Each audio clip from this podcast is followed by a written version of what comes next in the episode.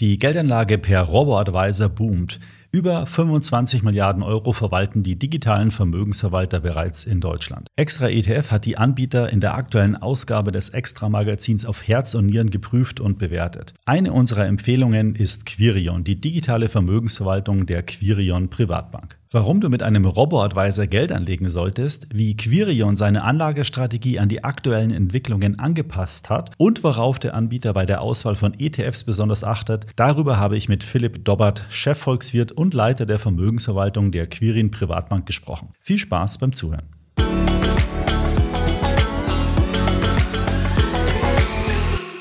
Ja, hallo Philipp, schön, äh, dass du hier bei Extra ETF bist. Ich habe im Intro dich ja schon kurz vorgestellt.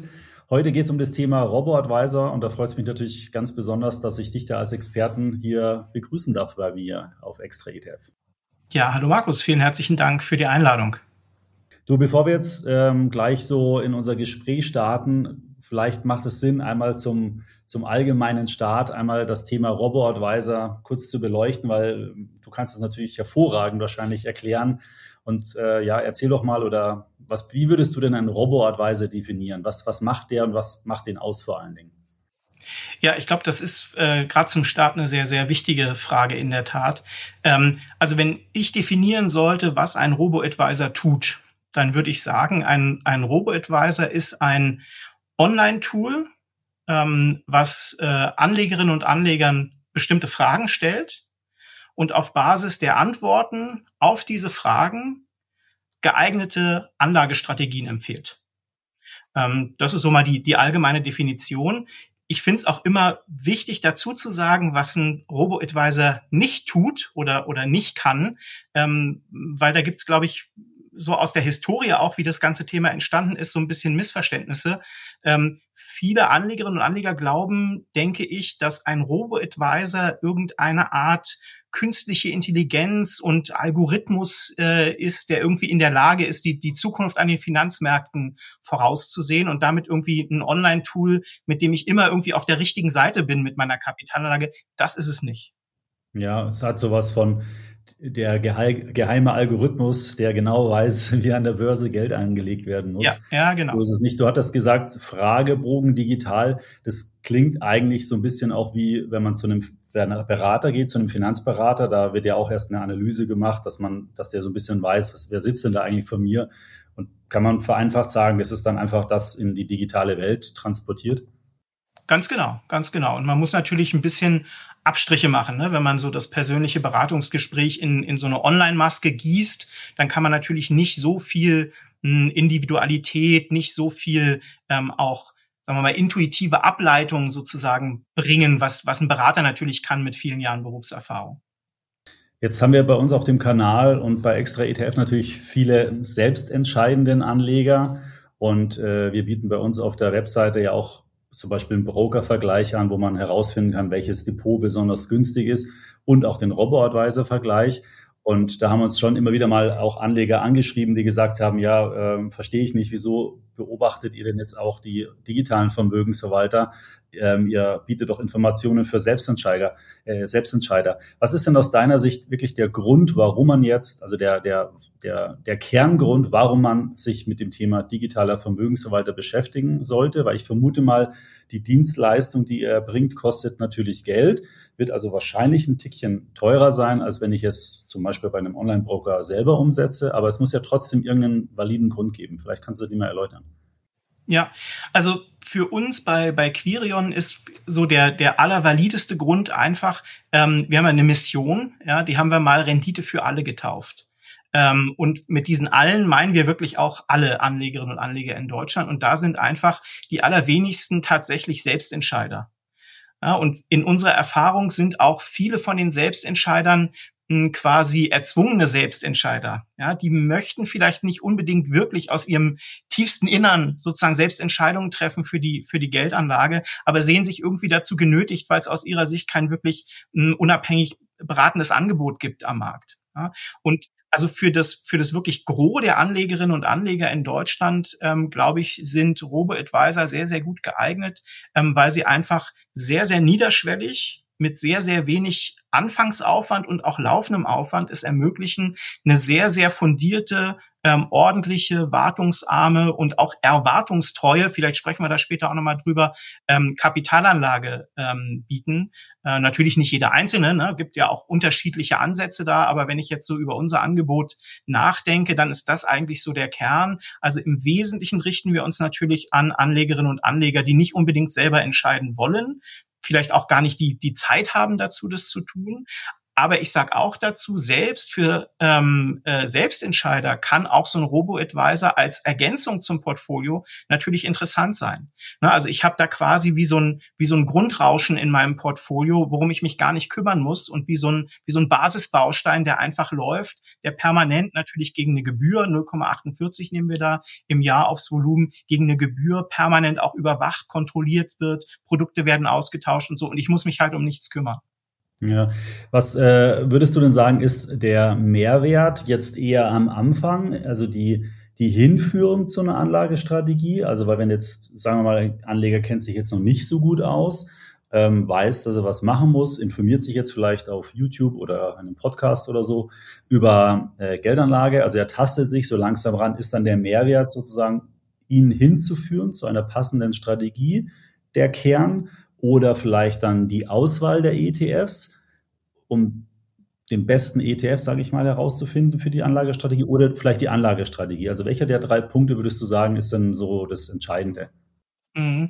Also ich glaube tatsächlich, das ganz Entscheidende ist, dieses niederschwellige Angebot zu machen und so viel Menschen wie möglich auch dazu zu befähigen, Anlegerinnen und Anleger am Kapitalmarkt zu werden.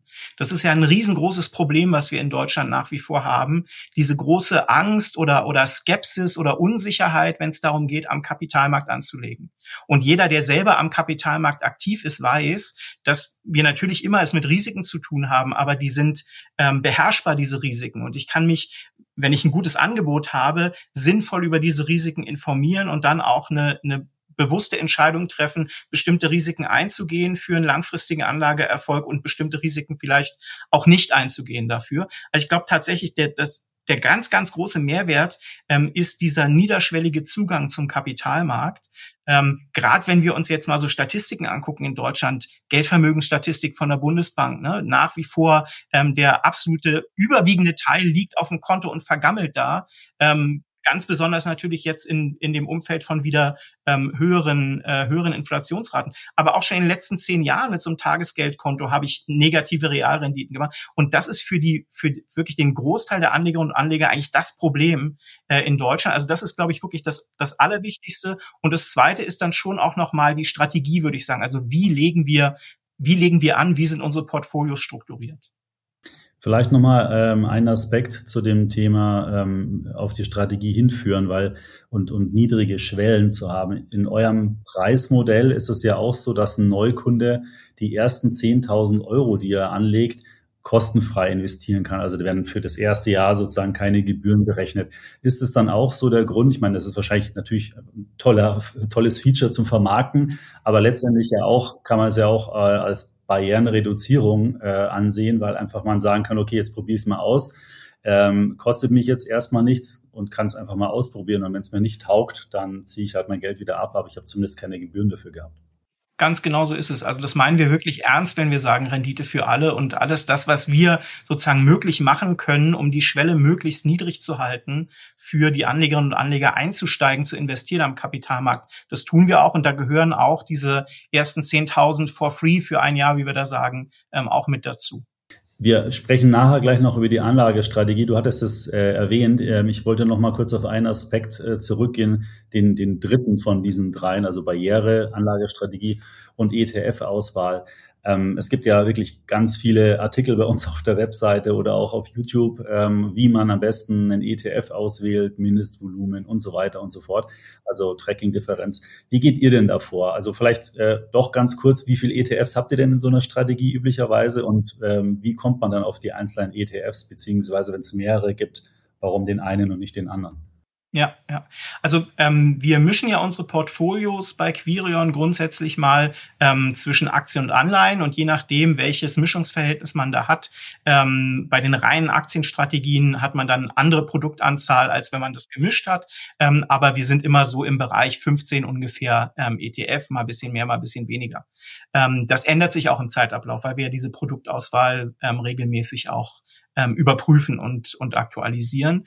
Ähm, wir sind ja äh, mit Quirion 2013 gestartet äh, im deutschen Markt und wir sind ja, Quirion ist ja eine Tochter der Quirin Privatbank. Quirin Privatbank ist 2006 gestartet im deutschen Markt als ähm, erste Bank und nach wie vor auch einzige Bank in Deutschland, die ausschließlich ähm, gegen Honorar berät. Und diese Honorarberatung, also wir nehmen da einen bestimmten Prozentsatz auch dort auf das angelegte Volumen, die hat uns schon seit 2006 ermöglicht, ganz aktiv ETF einzubinden in die Vermögensanlage. Damals war, das kann man sich heute vielleicht nicht mehr so vorstellen, außer die ganz langjährigen Leser. Aber vor, vor, vor 15 Jahren oder so, da war ja ETF eigentlich ein Non-Event mehr oder weniger im, im Anlagemarkt. Ne? Also ja, längst nicht auf dem viele Informationen dazu, ja. Genau, genau. Ne? Also es gab schon, ja. ja, genau, ja, klar. Und es gab natürlich auch die vielen institutionellen Anleger, die schon sehr, sehr lange von den niedrigen Kosten und der, der, der, der Klarheit und Transparenz dieser Produkte profitiert haben. Aber für die Privatanleger war es im Grunde genommen kein Thema. Und wir sind seit 2006 damit unterwegs und wir haben seit 2006 eben unseren Auswahlprozess ähm, immer weiter auch ähm, verfeinert Schritt für Schritt. Mittlerweile sind wir dann da in der 47. Verästelung, die wir hier sicherlich nicht besprechen. Aber ich glaube, das, das Wesentliche, was man sagen kann, ist, dass wir einen dreistufigen Auswahlprozess machen. Ähm, und an, an, am Anfang von allem steht äh, die Frage, welche Emittenten, welche Produktgeber der ETF lassen wir überhaupt zu in unserem Produktuniversum. Ähm, das hat den Hintergrund, dass wir uns sehr intensiv für die Frage der Sicherheit interessieren. Es gibt ja so diese Glaubensfrage, ähm, muss es jetzt ein physisch replizierender ETF sein, ähm, darf es auch ein synthetischer sein? Ähm, und für uns ist das eigentlich keine Glaubensfrage, sondern die eigentliche Frage für uns ist die Frage nach der Sicherheit. Wie geht der Emittent mit Wertpapierleihe um, wenn es ein physischer ETF ist? Wenn es synthetisch ist, sind Swap-Geschäfte, wie wird da mit der Besicherung operiert und so weiter? Also da muss man schon so ein bisschen ins Eingemachte. Ähm, wir schicken regelmäßig den Produktanbietern Fragebögen äh, ins Haus und sagen so, wenn ihr weiter bei uns in der Produktauswahl berücksichtigt werden wollt, dann bitte beantwortet uns die Fragen. Alles das, was man jetzt nicht so von der Webseite und so weiter ähm, äh, absaugen kann. Und da ähm, wissen wir dann letzten Endes aus unserer Sicht, welches sind die Anbieter, die für uns in Frage kommen am deutschen Markt. Ja, was sind da so für Fragen drauf, die man jetzt so von der Webseite nicht ähm, rauslesen kann? Ja, also das ganz Wesentliche ist schon das, was ich eben umrissen habe, ähm, wie äh, die äh, Sicherheiten sozusagen definiert sind. Ne? Also was sind die ähm, Prozesse und die Vorgaben, die der Emittent intern hat, um die äh, zum Beispiel die Wertpapierleihe ab, äh, abzubilden. Ne? Bis zu welchen, bis zu welchem Anteil darf verliehen werden, an wen darf verliehen werden, sind sie da hm, vollkommen offen und sagen, ja, das können beliebige Prozentsätze sein, können beliebige ähm, Counterparties sein, an die da verliehen wird natürlich ungünstig aus unserer Sicht? Oder gibt es klare Grenzen? Gibt es ähm, Beschränkungen zum Beispiel? Wir dürfen nur an Banken verleihen oder wie auch immer es gestaltet ist. Ne? Und diese Antworten, die bewerten wir dann und dann gibt es ein Emittentenrating, wie wir dann dazu sagen. Hm. Und gibt's da, ich weiß nicht, ob du jetzt einen Namen nennen willst, Emittenten, die ihr ausschließt, nicht unbedingt, weil die schlecht sind, sondern nur, weil die den Kriterien nicht äh, entsprechen? Und welche sind zum Beispiel dann drin? Genau, da gibt's ein, zwei, die wir ausschließen, die wollen wir aber nicht nennen. Ähm, das ist, glaube ich, auch ein bisschen rücksichtsvoll jetzt gegenüber den, die anderen, die drin sind. Anbietern. Genau. Also das, was man kennt, ähm, ist dabei. Ne? Also wir haben natürlich äh, ein iShares äh, mit im Programm, wir sind mit ähm, Amundi unterwegs und so. Also die, die großen Namen äh, X-Trackers sind natürlich äh, mit dabei. Und trotzdem fragen wir die auch jedes Jahr wieder und gucken uns auch jedes Jahr wieder ähm, die Antworten sehr genau äh, an. Und dort, wo wir eben keine Antworten bekommen oder unzureichende Antworten bekommen oder uns die Antworten nicht ähm, gefallen und in unserem Rating das äh, nach unten rückt, da sortieren wir eben diese Emittenten dann aus. Weil du gerade X-Trackers, äh, vielleicht weil du gerade X-Trackers angesprochen hast und euren Portfolioansatz. Ich weiß nicht, ob das die Zuschauer, Hörer äh, wissen. Ihr hattet ja ganz früh auch den ersten Portfolio-ETF mit dem Dr. Beck gemeinsam herausgebracht, den Portfolio-ETF, den es heute auch noch gibt von, von X-Trackers. Ähm, heute gibt es ein bisschen mehr Portfolio-ETFs schon am Markt. Ähm, das, da wart ihr auch schon sehr früh sozusagen dran, zu sagen, okay, man macht ein einfaches Produkt oder man kreiert mit dem Emittenten zusammen einen einfachen äh, ETF, der in eine Vielzahl von ETFs eben investiert. Ja, ja, ganz genau. Ähm, das haben wir damals gemacht. Ich glaube, das ist 2010 gewesen, wenn ich es richtig äh, im Kopf habe. Also auch noch kurz so vor meiner äh, Zeit hier bei, bei der Quirin Privatbank und bei Quirion. Ähm, genau, und da ging es uns damals darum, im Grunde genommen ist ja diese, diese ähm, Geschichte Rendite für alle, ist ja was, was sich ja auch sozusagen durch die Unternehmen äh, Unternehmergeschichte von Karl Matthäus Schmidt so durchzieht, ne, seit, seit Sponsors. Und ähm, damals war so ein bisschen die Idee zu sagen, ähm, gibt es nicht einen ganz, ganz einfachen, ganz, ganz simplen einen Baustein ähm, so als Grundrauschen fürs Portfolio. Ähm, das haben wir damals ähm, auch, auch umgesetzt und dann aber Schritt für Schritt eben festgestellt, ja, das ist schon ganz gut, aber beschränkt uns zu sehr auch in der Portfoliogestaltung, auch in der Risiko, ähm, äh, äh, Gestaltung für unterschiedliche Anlegertypen. Äh, und deswegen sind wir mittlerweile da bei der Vermögensverwaltung gelandet mit auch viel mehr Einzelinstrumenten. Bei unserem Robo-Advisor-Vergleich oder Test habe ich schon erwähnt, ich meine, wir haben 26 Institute dieses Jahr äh, getestet. Da seid ihr ganz oben mit auf dem Treppchen mit dabei, auch eine Empfehlung von uns. Aus verschiedensten Gründen. Wir schauen uns da immer Angebot, Service und Kosten an. Und bei Kosten sind eure Globalportfolios natürlich super attraktiv. Ähm, wenn du jetzt mal so, du wirst sicherlich auch eure Wettbewerber so ein bisschen beobachten, ja, was, was zeichnet da jetzt euch im Speziellen aus? Ich meine, ein bisschen durchgeklungen ist es ja schon, so wo ihr Wert drauf legt. Ähm, aber gibt es nochmal den einen oder anderen Aspekt, ähm, wo du sagst, nee, also da sind wir wirklich, sag mal, anders oder vielleicht sogar besser als andere? Das zeichnet uns aus. Ja, also ähm, Zwei Dinge würde ich, würde ich rausheben wollen. Das eine ist, dass wir aus meiner Sicht zumindest oder aus unserer Sicht ähm, diejenigen sind, die das Thema prognosefreies Investieren eigentlich am, am äh, ernsthaftesten betreiben ja, oder am konsequentesten betreiben, sagen wir mal. Ähm, weil für uns prognosefreies Investieren wirklich bedeutet, wir stellen für die Anlegerinnen und Anleger Portfolios aus Aktien und Anleihen zusammen in einer bestimmten quotalen Mischung ähm, über ETF-Instrumente. Äh, äh, ähm, und diese Mischung passt dann zum jeweiligen Anleger, zur jeweiligen Anlegerin und den Wünschen und Zielen, die über diese Fragestrecke ähm, zum Ausdruck gebracht werden, über die wir schon gesprochen haben. Ähm, und dieses Portfolio, das halten wir dann wirklich erstens strategisch bei. Ne? Also wir empfehlen unseren Kundinnen und Kunden nie, ähm, ja, jetzt ist irgendwie gerade die Zeit für mehr Aktien, weniger Aktien, was auch immer. Ne? Änder mal was an deiner Strategie. Das machen wir grundsätzlich nicht. Und auch in dem Portfolio, also innerhalb des Aktien- und auch des Anleihebausteins, ähm, sind wir mit Anpassungen wirklich sehr, sehr sparsam unterwegs. Ja, was wir machen ist, wir ziehen natürlich die Marktkapitalisierungsanteile äh, nach und überprüfen das regelmäßig, ob wir da in der regionalen Aufteilung noch, noch richtig unterwegs sind und wirklich die regionalen Gewichte in unserem Portfolio auch den regionalen Gewichten der, der Indizes weltweit ähm, entsprechen. Ähm, solche Sachen, aber wirklich ähm, strategische Änderungen, die wir vornehmen am Portfolio, sind sehr, sehr ähm, äh, äh, sehr, sehr selten nur der Fall. Wirklich, wenn wir nach intensiven ähm, Recherchen wirklich der Überzeugung sind, wir können noch was besser machen am Portfolio, aber wir machen kein Hin und Her, wir machen keine Risikosteuerung, die letzten Endes immer nur in den Rückspiegel guckt und trotzdem versucht, irgendwie für die Zukunft ähm, was Vernünftiges zu machen. Ähm, und ich glaube, da hat man in der Vergangenheit auch hier und da mal gesehen, dass das gerade auch in Risikophasen sehr, sehr schnell nach hinten losgehen kann, wenn man eben nicht so einen konsequent prognosefreien Ansatz verfolgt. Das ist so der, die, die eine Thematik und die andere Thematik ist, dass wir ähm, auch das Thema weltweite Diversifikation, glaube ich, wirklich am, am konsequentesten betreiben, indem wir nicht nur in Anführungszeichen viele, viele Einzeltitel über die ETF im Portfolio haben, sondern auch Faktoren im Portfolio so berücksichtigen, dass wir wirklich eine echte, breitestmögliche Diversifikation international haben. Also so Value Size, diese. Ähm, genau, Value Size ist dabei, Momentum ist dabei, Low Vol ist dabei, wobei dabei sein immer nicht bedeuten muss, dass das Übergewicht hat im Vergleich zu bestimmten Indizes. Ne? Also wo wir gegenüber einem breiten, ähm, also zum Beispiel MSCI ACWI, äh, IMI-Index ein Übergewicht noch haben, das ist im Value und im Size-Bereich, aber bei, bei äh, Niedrigvolatilität und Momentum versuchen wir neutral zu sein mit dem Portfolio äh, gegenüber den Indizes, was auch gar nicht so einfach ist, ja. Ist das dann der Grund auch, warum mehrere ETFs eingesetzt werden, weil er dann halt eben schaut, äh, wie sozusagen gestalten wir das Portfolio so, um eben doch einen gewissen Unterschied zu einem ACWI-Index ähm, zu haben, was du gerade erwähnt hast?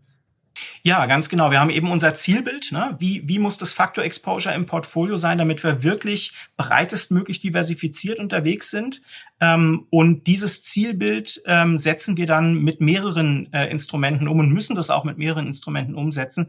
Einfach deswegen, weil ein ähm, möglichst präzise gemessenes Faktor Exposure von äh, einem einzelnen Anlageprodukt immer ganz unterschiedlich ausfallen kann in den einzelnen Dimensionen. Ne? Also wenn ich einen Value-ETF im Portfolio habe, dann hat er nicht zu 100 Prozent ein Value-Exposure, ne? sondern da können auch Nebenwerte-Exposure unbeabsichtigterweise drin sein. Der hat irgendeine Ausprägung hinsichtlich Momentum oder auch der Volatilität.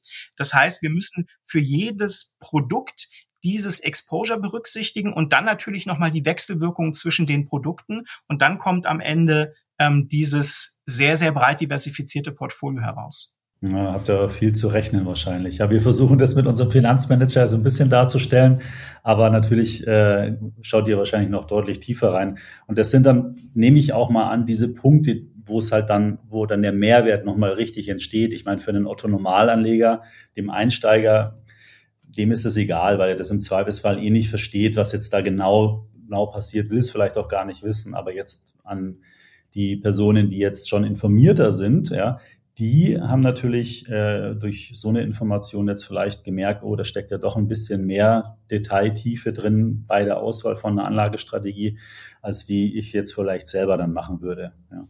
Ihr habt aber noch einen, noch einen anderen Vorteil, auf äh, den wollte ich nämlich noch heraus. Ähm, ein wesentlicher Unterschied von euch zu vielen anderen, nicht zu allen, aber vielen anderen, ihr seid eine Bank.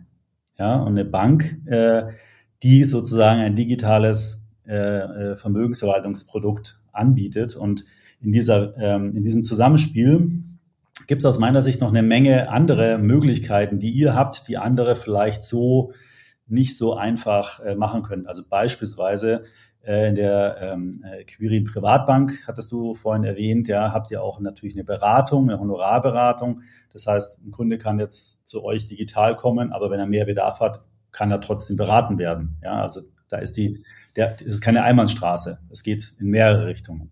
Ganz genau. Also wir nennen das Hybrid. Ähm, wir haben quasi ein hybrides Modell ähm, und jeder Anleger, jede Anlegerin kann sich also ganz individuell ähm, auch schon über die Online-Plattform wählen. Möchte ich jetzt rein online das Ganze abwickeln? Möchte ich gar keine Beratung haben?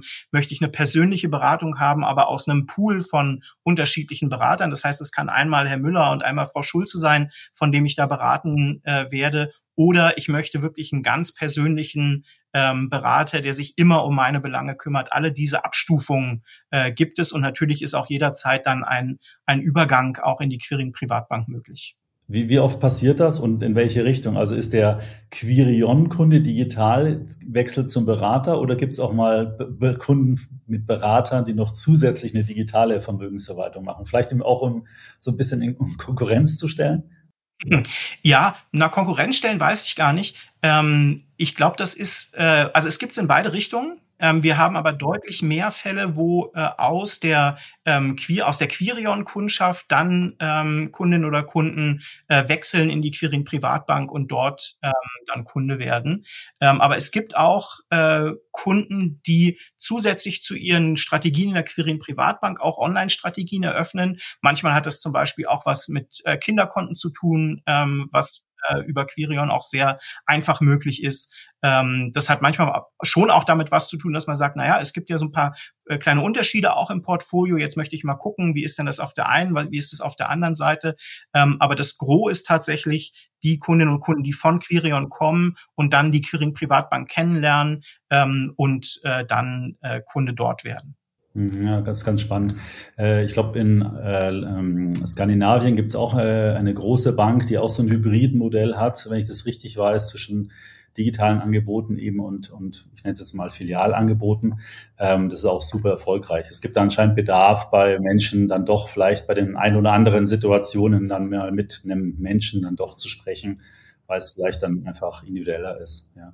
Ja, und ich glaube, da sind wir wieder bei dieser Niederschwelligkeit. Ich glaube, es ist für viele, ähm, für viele Menschen, die äh, durchaus auch ein großes und komplexes Vermögen haben, die erstmal sozusagen über diese niedrige Schwelle ähm, Robo-Advice ähm, mal ein Haus kennenlernen, ja, und wenn wir dann ins Gespräch kommen mit den mit den Anlegern, dann stellen wir eben fest, Mensch, da, da ist doch vielleicht ähm, Bedarf auch tatsächlich da, und dann können sich die die Kunden da auch mehr drauf einlassen, wenn sie schon mal so ein bisschen uns kennengelernt haben. Was mir auch noch aufgefallen ist in den letzten äh, Wochen, also hm, das ist sich wahrscheinlich jedem aufgefallen, die Zinsen sind wieder gestiegen und ähm, die klassischen Banken tun sich da ja noch sehr schwer, um höhere Zinsen sozusagen äh, an die Kunden weiterzugeben. Und äh, dann gab es so ein bisschen die Online-Broker, die so Aktionsangebote gemacht haben oder auch größere Broker, die dann im Rahmen von so sechs Monaten Sonderzinsaktionen gemacht haben. Und was mich sehr gewundert hat, äh, dass ihr dann da so um die Ecke gekommen seid, ja, weil ihr ähm, seid ja im Prinzip gar nicht mit einem klassischen Brokerage-Angebot äh, aktiv am Markt, sondern eben mit der digitalen Vermögensverwaltung. Und trotzdem äh, habt ihr dann ein, so ein äh, Verrechnungskonto Plus, glaube ich, äh, nennt sich's. Ähm, 2,5 Prozent Zinsen bietet ihr da an. Das ist ja dann auch so wahrscheinlich eine Stärke der Bank, ne? weil ihr äh, könnt halt Einlagen auch entgegennehmen und äh, die verwalten. Ja. Absolut. Das ist für uns natürlich relativ einfach, ähm, so ein Zinsprodukt dann neu, neu einzuführen und aus unserer Perspektive letzten Endes ähm, äh, den, den Zugang auch wieder ähm, für Anlegerinnen und Anleger zu ermöglichen zu einer ähm, ja angemessenen äh, ja Basisverzinsung sozusagen.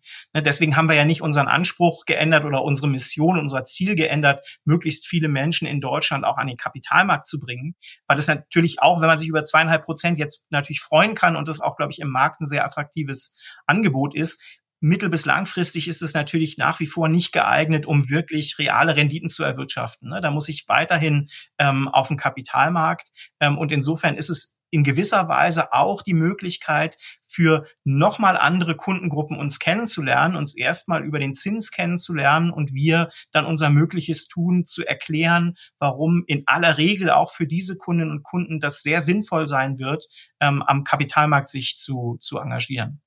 Aber wie, wie fügt sich das jetzt ein? Also wenn ich jetzt da, ich hätte jetzt immer gedacht, ich überweise, ich habe ein Konto bei euch, also bin Vermögensverwaltungskunde und ich überweise 5000 Euro in mein Depot, dann wird das halt in die ETF-Strategie investiert. Wenn, wie läuft das dann mit dem äh, Tagesgeldkonto? Habe ich dann ein zweites oder, oder muss ich da irgendwas angeben, dass ich jetzt da davon bitte 5000 oder so auf dem Tagesgeldkonto lassen will? Mhm. Also wir haben schon immer zwei Konten. Es gibt einmal das Verrechnungskonto, was sozusagen korrespondiert mit der Kontowelt jenseits von Quirion, ne? also wo ich von meinem normalen Girokonto dann Geld überweisen kann, um es dann ähm, auf äh, ein Vermögensverwaltungskonto einzuzahlen. Und von diesem Vermögensverwaltungskonto dann wird tatsächlich investiert mit diesem Betrag. Aber solange das Geld auf dem Verrechnungskonto oder jetzt eben Verrechnungskonto Plus bleibt, wird nicht investiert in die Vermögensverwaltung und jetzt eben auf dem Verrechnungskonto Plus mit zweieinhalb Prozent verzinst. Also man muss quasi aufpassen, ähm, dass man als Kunde, als Kundin die richtige Kontonummer wählt, wenn man 10.000 Euro zum Beispiel mal zu zweieinhalb Prozent anlegen möchte. Okay. Ähm, und kann ich von dem Tagesgeldkonto oder Verrechnungskonto Plus dann auch überweisen? Also, dass ich jetzt zum Beispiel sage, okay, jetzt lege ich mal da was drauf und wenn der Markt vielleicht mal gefallen ist oder so, dann, dann gebe ich euch den Auftrag, holt euch das da mal. Genau, das funktioniert jederzeit und das geht natürlich auch von diesem internen Konto bei uns sehr, sehr schnell. Ne? Du hast es ja richtig gesagt, wir sind eine Bank, das heißt, wir können dieses Tagesgeldangebot auch unmittelbar bei uns im Hause machen. Und wenn ich dann als Kunde natürlich ähm, von meinem Verrechnungskonto auf das Vermögensverwaltungskonto übertrage das Geld, dann ist das mehr oder weniger sofort da und kann dann wirklich ähm, unmittelbar am nächsten Tag auch investiert werden in die Vermögensverwaltung. Eine letzte Frage zu dem Thema. Ich, ich frage nur deswegen, weil es mich einfach interessiert, weil es ja auch äh, was Neues ist. Ähm, wie ist da jetzt so die Erfahrung gewesen? Habt ihr jetzt da so ganz viele Tagesgeldhopper bekommen, die dann, ich weiß gar nicht, ob es vom Volumen her begrenzt ist, die dann da, was weiß ich, eine halbe Million rüberschießen, äh, um die 2,5 Prozent äh, zu bekommen? Ähm, oder, oder sind es Bestandskunden gewesen, die gesagt haben, ach super, jetzt tue ich da mein Tagesgeld auch noch hin? Also sowohl neue als auch, als auch bestehende Kunden ähm, nutzen das Angebot. Es wird sehr rege genutzt. Ähm, es gibt auch einzelne, aber das sind wirklich Einzelfälle, ähm, größere Tickets. Ich glaube, für die Frage, inwieweit wird gehoppt, ähm, ist es noch ein bisschen jung, das Angebot. Also da muss, glaube ich, noch ein bisschen mehr Zeit ins Land gehen, damit wir wirklich sehen können, ähm, wird das Geld schnell wieder abgezogen. Im Moment ist es, glaube ich, wie ich schon sagte, nach wie vor so, dass wir ein, ein relativ konkurrenzfähiges Angebot auch machen, ähm, sodass, glaube ich, wenige ähm, Anlegerinnen und Anleger abspringen. Ähm, wir haben es im Volumen nicht begrenzt, ähm, wir haben es auch zeitlich nicht begrenzt. Dafür ist der Zinssatz flexibel, ne? also es ist kein Festgeld, ähm, sondern es ist eben so, wie die Zinsen möglicherweise weiter steigen oder möglicherweise ähm, weiter sinken, behalten wir uns eben vor, jederzeit auch den Satz äh, entsprechend anzupassen. Äh, aber dafür haben wir eben keine Volumens- und keine zeitliche Beschränkung darauf.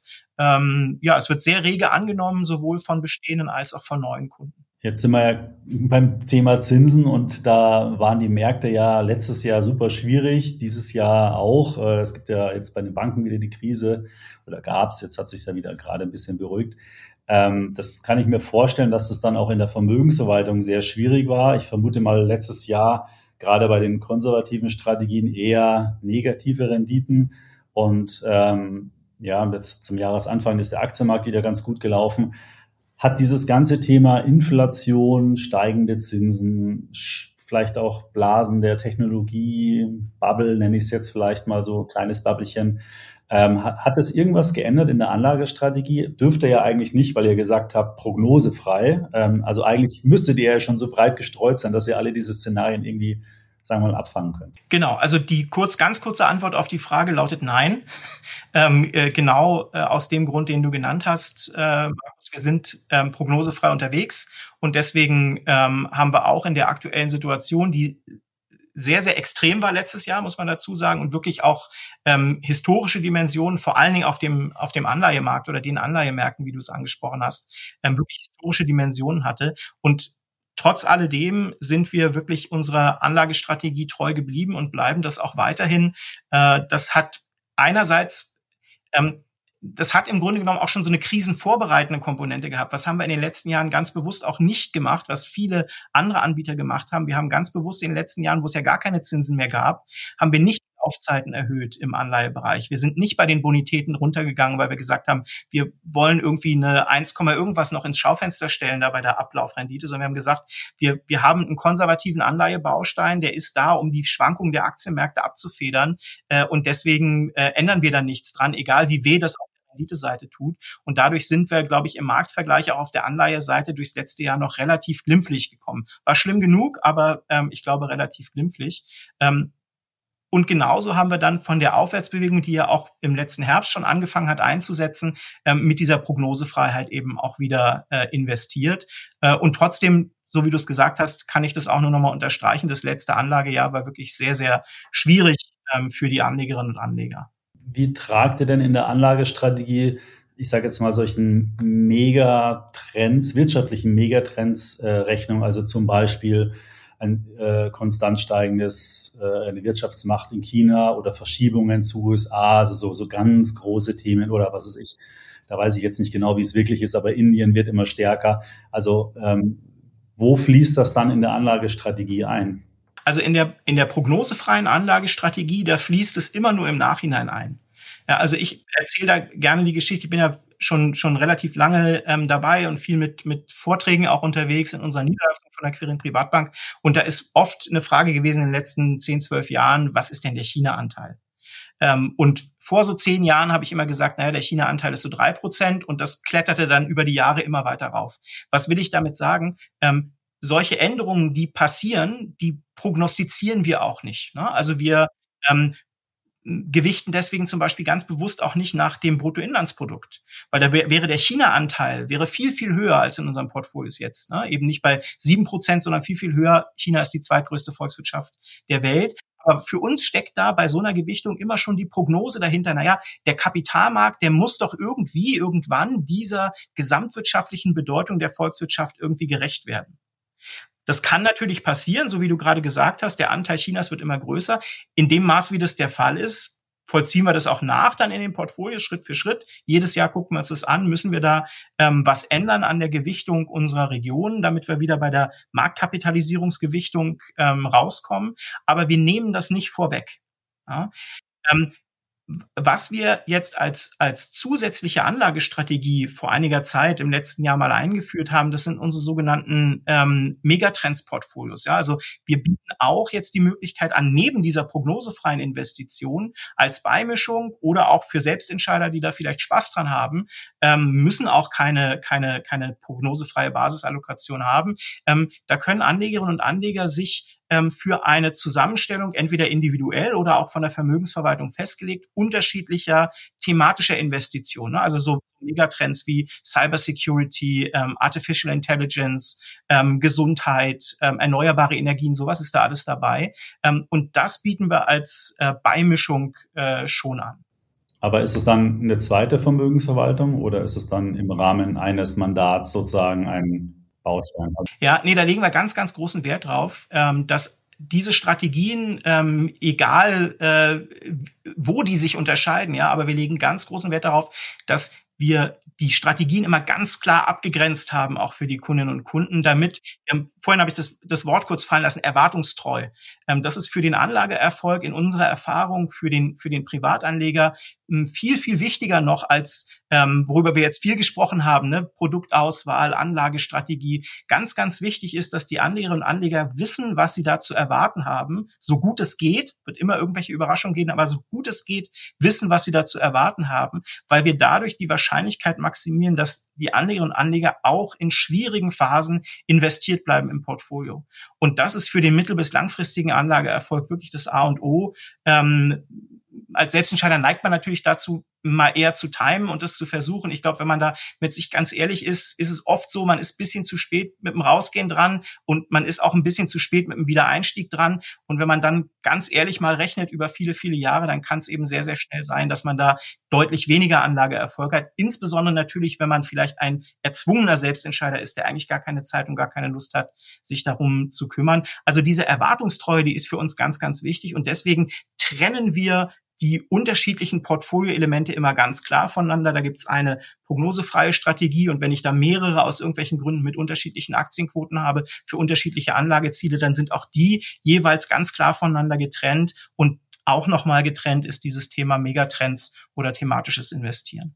Wobei da hätte ich jetzt eigentlich eher erwartet, dass sozusagen das nicht in euer Produktportfolio reinkommt, weil, weil du hattest ja anfangs auch sehr stark über dieses prognosefreie äh, argumentiert und das widerspricht dem ja eigentlich ein bisschen, weil dann könntet ihr ja auch sagen, gut, dann hau mal, oder lieber Kunde, hau alles in Artificial Intelligence rein, weil da geht's richtig ab. Also war das eine schwierige Entscheidung, da, sagen wir mal, von dem Ursprungspfad, sagen wir mal, so ein bisschen abzuweichen? Ja, das war schon eine, schwierige Entscheidung. Ähm, vor allen Dingen war es eine Entscheidung, für die wir uns sehr, sehr viel Zeit äh, genommen haben und die wir sehr, sehr intensiv auch bei uns diskutiert haben mit der Frage, hm, brau also erstens braucht es das wirklich und zweitens lenkt es nicht vielleicht auch die Anlegerinnen und Anleger ab ja, von dem, was wir eigentlich für die, sagen wir mal, Grundversorgung, ja, finanzielle Grundversorgung irgendwie für wichtig halten. Ähm, aber wir haben uns eben unter der Maßgabe, die ich auch gerade versucht habe, so ein bisschen zu erläutern, nämlich dieser klaren Trennung und auch der klaren Positionierung von diesen Portfolios als Beimischung. Ne, eben nicht hau da alles rein, sondern das ist dann auch wirklich den Kunden vorbehalten, die einen entsprechenden Risikoappetit und eine Risikotragfähigkeit auch mitbringen. Da sind natürlich viel mehr Schwankungen drin in diesen ja nicht mehr breit diversifizierten, sondern eher konzentrierten Portfolios. Ähm, also das haben wir uns nicht leicht gemacht, diese Entscheidung, aber waren dann trotzdem der Auffassung, dass wir auch an der Seite wieder ähm, quasi die Schwelle nochmal runterlegen ne, für den Eintritt in unsere Vermögensverwaltungswelt. Und natürlich sprechen wir mit den Kundinnen und Kunden, die erstmal nur so ein Portfolio haben, auch ganz intensiv über unsere prognosefreie Anlagestrategie. Ja, das ist ganz spannend. Es gibt, glaube ich, äh, zwar viele Robo-Advisor, die auch Nachhaltigkeitsstrategien anbieten, aber so viele, die, ich nenne es jetzt mal Themenstrategien anbieten, da gibt's gibt's noch nicht so viele. Ähm, jetzt, jetzt habt ihr ja schon, sagen wir mal, die Basisportfolios, dann das Angebot mit Beratung, dann Tagesgeld, dann Themen. Also das Produktangebot wird ja immer äh, größer. Wo, wo geht denn das dann noch hin? Also wie, gibt's da irgendwelche, jetzt musst du vielleicht ein bisschen aus dem Nähkästchen plaudern mal, was für Gedanken habt ihr denn da noch? Was, was brauchen denn Leute eigentlich noch alles? Weil es ist ja eigentlich, sagen wir mal, alles da, oder? Oder gibt's gibt's noch was? Ja, also es gibt für den einen oder anderen Bedarf und für, den, für das ein oder andere Anlageinteresse gibt es tatsächlich noch Bereiche, die wir versuchen wollen abzubilden. Und das hat immer zwei Maßgaben für uns. Das hat einmal die Maßgabe, hast du schon gesagt, was ist eigentlich sinnvoll und was ist notwendig?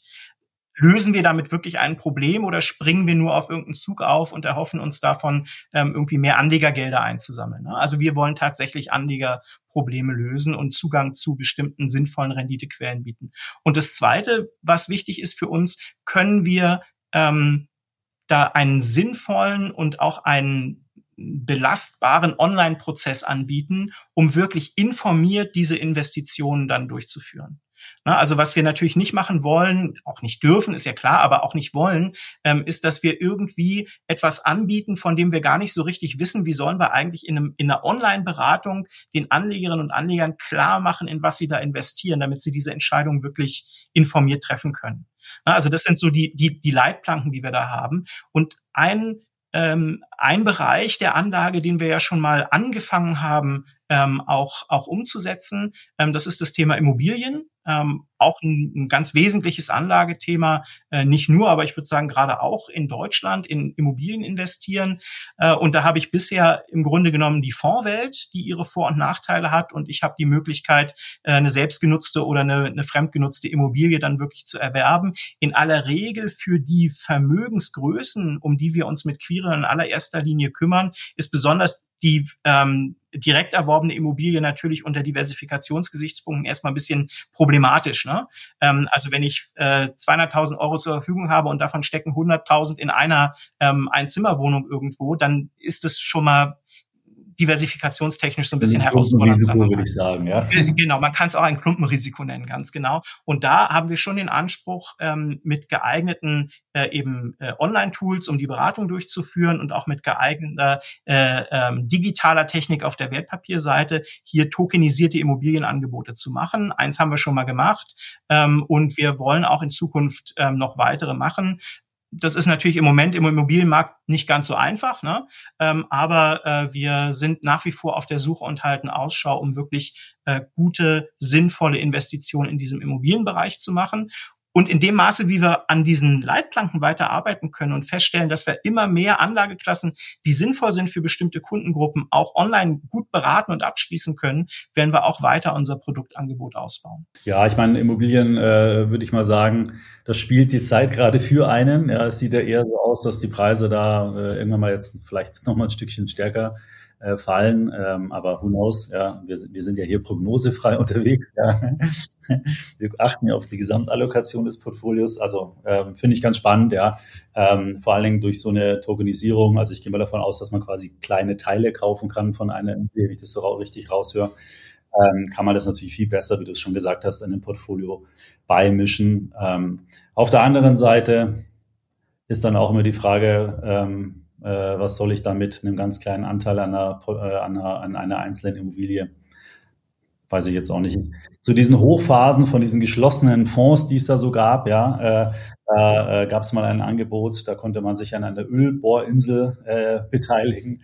Und da habe ich mir immer nur gedacht, okay, warum? Ja, warum sollte sich ein Privatanleger an einer Ölbohrinsel beteiligen? Ähm, das, das macht einfach so irgendwie überhaupt gar keinen Sinn. Es ist einfach es mag vielleicht sich rechnen und es mag irgendwie ein tolles Angebot sein, aber es macht halt irgendwie einfach keinen Sinn. Ja, es gibt so viele andere Möglichkeiten, die viel näher am Endkunden sind, in der Immobilie zum Beispiel. Ähm, ja, da sind so die ein oder anderen Blüten entstanden. Ja, ja. Und äh, diese, diese Idee, das, das Produktangebot auch auszuweiten, hat ja nichts damit zu tun, dass wir uns von unserem Kern und dem Dreh- und Angelpunkt entfernen. Ne, also auch jetzt, wo wir dieses Megatrends, diese Investments zum Beispiel anbieten, ein Anleger, eine Anlegerin, ähm, die jetzt ganz normal durch unsere, durch unsere Antragsstrecke gehen, die kommen am Ende in, äh, raus mit einem prognosefreien Weltportfolio aus Aktien und Anleihen. Ne, nur dann, wenn wir über unsere Fragen merken, Mensch, da, da gibt es ein Interesse, da gibt es auch vielleicht eine, eine, eine Sinnhaftigkeit, das beizumischen im Portfolio, dann wird, spielt das überhaupt eine Rolle. Ja. Gibt es denn in der ETF-Welt irgendwelche Wünsche, ähm, wenn jetzt der eine oder andere ETF-Anbieter vielleicht auch zuschaut? Gibt es irgendwas, wo er sagt, also das fehlt? Ich hätte nämlich, ich habe immer einen Wunsch, einer, der fehlt nämlich echt noch ein ETF, aber vielleicht hast du ja auch einen, den, wo du dir wünschen würdest.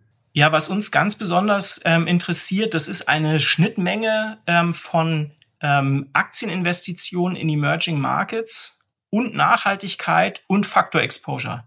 Ähm, da gibt's noch relativ wenig, da gibt's noch relativ wenig äh, Produkte, die wir wirklich gut finden, die auch kostentechnisch ähm, vernünftig sind. Und wir haben ja über unseren Ansatz gesprochen. Ne? Da Faktoren ist für uns immer spannend.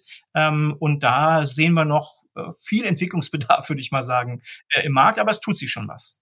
Äh, weißt du zufällig, ich weiß nicht, ob du sagen wirst, welchen ETF ihr jetzt insgesamt am meisten in euren Portfolios habt? Ja, also einen einzelnen, einzelnen ETF kann ich nicht sagen, aber ich kann sagen, ähm, dass wir mit einem ganz kleinen Vorsprung ähm, äh, am meisten iShares ETF einsetzen, jetzt über Quirin Privatbank und Quirion ähm, hinweg. Ähm, und äh, dann kommt X-Trackers, wenn ich es richtig im Kopf habe. Mein, mein ETF, den ich mir übrigens wünschen würde, den es noch nicht gibt, ist ein, äh, und den Index meine ich gibt's, äh, ein ETF auf den MSCI World EMI, also sprich World, aber inklusive äh, Small Caps. Das gibt es nämlich nicht. Es gibt dann Emerging Markets EMI.